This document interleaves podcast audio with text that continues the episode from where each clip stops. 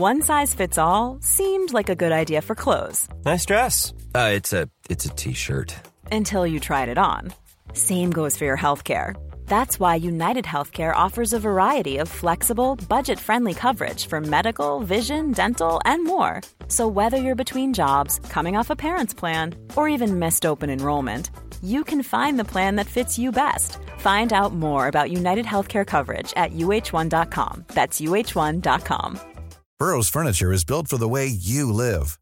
From ensuring easy assembly and disassembly to honoring highly requested new colors for their award winning seating, they always have their customers in mind. Their modular seating is made out of durable materials to last and grow with you.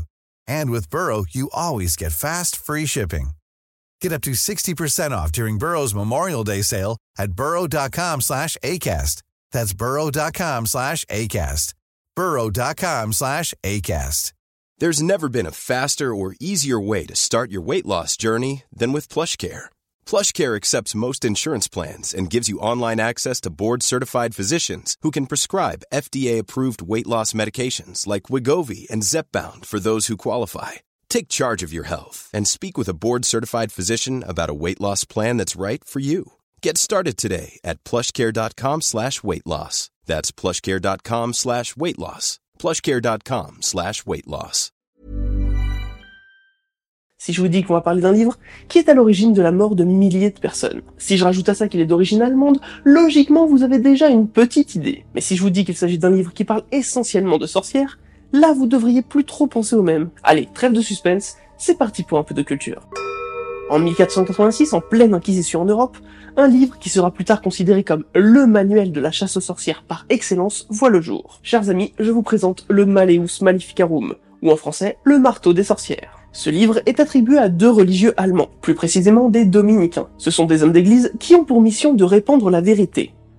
La vérité selon l'église, qu'on soit bien clair. Ces deux personnes sont également des inquisiteurs. Le premier est Jacques Sprenger, de son nom d'origine Jacob Sprenger, et le second est Henri Institoris, de son vrai nom Heinrich Kramer.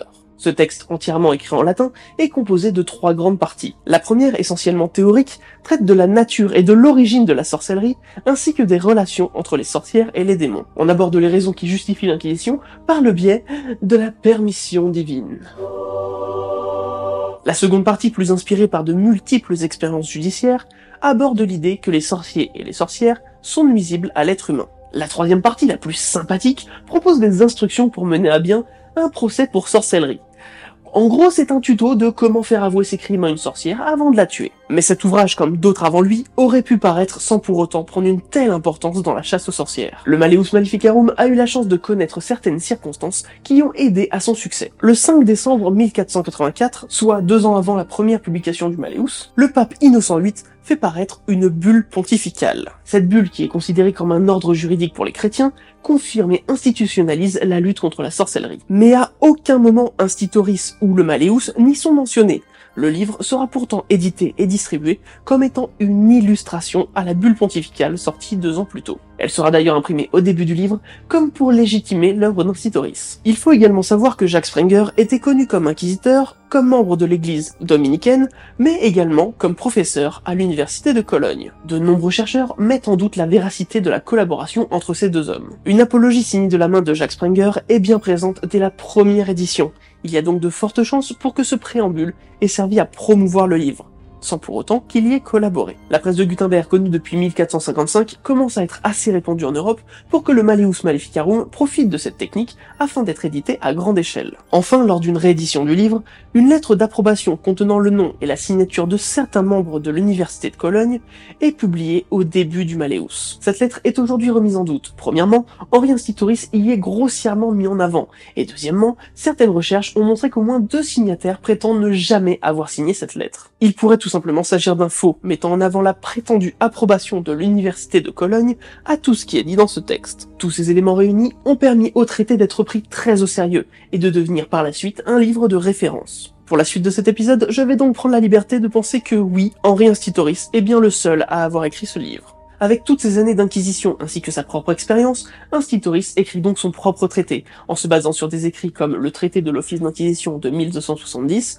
ou encore le traité contre les invocations du démon de 1450. Pour lui, le meilleur exemple de procès fut celui de Ravensbrück en Allemagne. En 1484, une averse de grêle ravage les cultures. Huit femmes sont alors accusées d'avoir joué un rôle dans ce déluge. Henri Institoris se charge de l'affaire et afin de les faire avouer, il utilise l'un de ses outils favoris, l'estrapade. Et qu'est-ce que c'est l'estrapade? C'est un sympathique moyen de torture consistant à attacher les bras de l'accusé à une corde derrière son dos. Ensuite, il suffit de hisser la corde et le supplicié se retrouve suspendu en l'air par les bras. Pour rajouter un peu de piment, des poids peuvent être accrochés au niveau des chevilles. Ensuite, le but est de lâcher la corde et de la retenir juste avant que l'accusé ne touche le sol. Et hop, ça crée une jolie dislocation au niveau des bras. Sur les 8, deux femmes ont avoué avoir utilisé la magie. Du coup, bah, elles ont été brûlées. Un procès parfaitement mené pour Institoris, puisqu'après le jugement, il n'y a pas eu de nouvelles pluies de grêle. Je voudrais pas jouer les mauvaises langues, mais comme dirait le faux devin dans Astérix, après la pluie, le beau temps. Pour l'anecdote, Ravensbrück deviendra pendant la Seconde Guerre mondiale un camp de concentration. À croire que certains endroits sont quand même bien marqués par l'horreur. À l'époque où le Maléus est écrit, les sorciers et sorcières sont déjà considérés comme des hérétiques depuis des années, et avec eux vous pouvez aussi inclure les druides, les devins et une grande majorité de guérisseuses et de sages-femmes. Ces personnes sont définies lors de l'Inquisition comme étant capables de faire le bien ou le mal, de guérir ou de tuer à leur guise, et le tout en utilisant évidemment la magie. Tout ça grâce à leur alliance avec les démons. Les médecins plus présents dans les grandes villes ne sont évidemment pas incriminés, les guérisseuses étant clairement plus dangereuses. One size fits all seemed like a good idea for clothes Nice dress. Uh, it's a it's a t-shirt. until you tried it on. Same goes for your healthcare. That's why United Healthcare offers a variety of flexible, budget friendly coverage for medical, vision, dental, and more. So, whether you're between jobs, coming off a parent's plan, or even missed open enrollment, you can find the plan that fits you best. Find out more about United Healthcare coverage at uh1.com. That's uh1.com. Everyone knows therapy is great for solving problems, but getting therapy has its own problems too, like finding the right therapist, fitting into their schedule, and of course, the cost. Well, BetterHelp can solve those problems. It's totally online and built around your schedule. It's surprisingly affordable too. Connect with a credentialed therapist by phone, video, or online chat, all from the comfort of your home. Visit betterhelp.com to learn more and save 10% on your first month. That's BetterHelp, H E L P. Ouais. Pour Institoris, combattre les sorcières, c'est également combattre les démons avec lesquels elles pactisent. D'ailleurs, on peut retrouver dans le Maléus des noms de démons comme Satan, Léviathan, Lucifer ou encore Asmodée, ainsi que leurs attributions. Par conséquent, en plus d'être un traité de sorcellerie, vu qu'il s'agit là de combattre les démons, cela en fait également un traité de démonologie.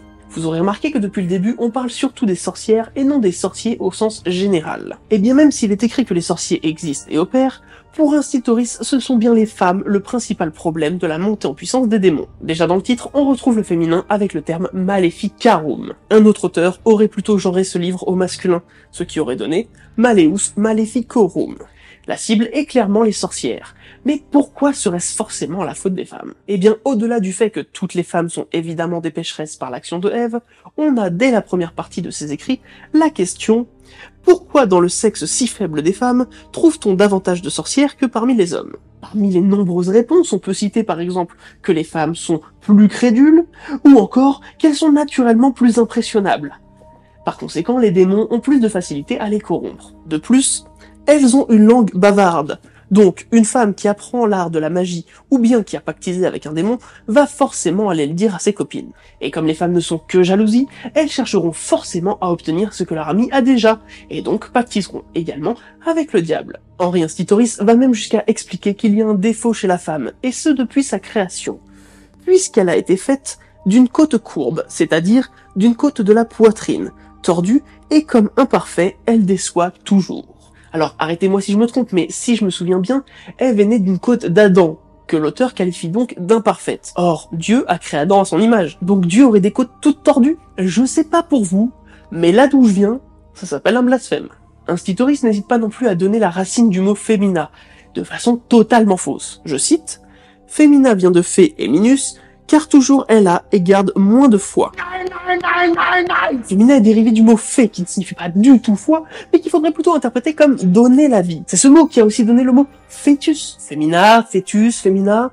Y a rien qui cogite là-dedans? Bref, ces femmes devenues alors sorcières sèment le désordre dans le monde chrétien. Elles sont capables, d'après lui, de rendre les hommes impuissants, les femmes stériles, de changer les humains en bêtes féroces, évidemment majoritairement en loups-garous, de répandre des maladies comme la lèpre ou la peste, ou encore de déclencher des éléments comme le tonnerre ou la grêle. Pas étonnant donc que le clergé appelle à dénoncer tout cas suspect de mort ou de maladie. Elles se réunissent lors de sabbat, se déplacent généralement grâce à des balais volants, et s'adonnent à des plaisirs charnels avec les démons. Mais là où Institoris frappe le plus fort, c'est dans la troisième partie de son traité. L'auteur précise qu'une simple accusation ou bien même une rumeur publique est suffisante pour amener quelqu'un devant le juge. D'ailleurs, il est développé dans le Malleus les différentes sanctions en fonction des accusations, comme le cas d'une femme simplement dénoncée par la rumeur publique, le cas d'une femme dénoncée légèrement suspecte, ou encore le cas d'une femme dénoncée fortement suspecte.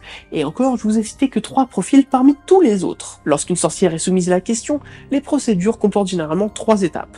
1. Une série de questions permettant de vérifier si l'accusation pour sorcellerie est fondée. Mais par essence, on ne peut pas faire confiance à une sorcière. Donc même si potentiellement l'accusé dit la vérité, dans le doute, il ne faut pas la croire. Torture psychologique. 2. La recherche de preuves contre la sorcière. Le plus simple est encore d'avoir un témoignage, mais on peut aussi chercher une marque sur son corps, que l'on appelle la marque du démon. Il peut s'agir d'une tache de naissance, une marque dans l'œil, un grain de beauté un peu trop gros, ou encore un bouton un peu suspect. C'est pourquoi Institoris conseille de lui raser les poils sur toutes les parties du corps. Elles ont de ces amulettes superstitieuses dans leurs vêtements comme dans les poils du corps, et même dans les endroits les plus secrets que l'on ne nomme pas pervers 3. La torture physique. En somme, Institoris fait comprendre là qu'il s'agit du seul moyen efficace pour obtenir les aveux d'une sorcière. Sans aveu, impossible de condamner quelqu'un. C'est logique. On peut facilement imaginer le nombre de personnes qui ont avoué afin d'éviter les souffrances de la torture, mais du coup, qui ont été considérées comme des coupables. Mais attention, le meilleur du meilleur, si l'accusé continue à nier, il se peut quand même qu'il s'agisse d'une sorcière, car elle a pu utiliser un maléfice de taciturnité, c'est-à-dire de non-communication. Je cite, elle prenait un enfant mâle, né depuis peu, non baptisé, premier-né et mort. Elle le brûlait au four avec d'autres choses innommables, réduit en cendres et poussière. Si une sorcière ou un criminel en portait un peu sur eux, on ne pouvait d'aucune façon leur faire avouer leur crime. De toute façon, une fois accusé de sorcellerie, vous étiez dans la merde. Il faut tout de même noter qu'en 1490, soit 4 ans après la première édition du livre, le Vatican aurait tenté de faire interdire le Malleus car il était en opposition avec la démonologie de l'époque. Octroyer des capacités de contrôler les éléments aux démons et aux sorcières va à l'encontre de l'enseignement catholique puisque seul le Tout-Puissant a ce pouvoir mais le manque d'insistance de l'Église a permis aux éditeurs de continuer à publier et distribuer ce livre. Il faudra attendre 1682 pour qu'un édit soit publié, afin de préciser que toutes les accusations doivent dorénavant reposer sur des faits matériels. Autant dire que ça n'arrête en rien l'Inquisition. Il faut également mettre en avant que le texte parle énormément de sexe, qu'il s'agisse des séductions utilisées sur les hommes pour les détourner du droit chemin, de leur potentielle relation intime avec des démons, du danger qu'elles représentent pour la fertilité des hommes et des femmes, mais aussi du danger des sortilèges utilisés pour rendre les hommes impuissants, mais également faire totalement disparaître le membre masculin. Oui, la disparition.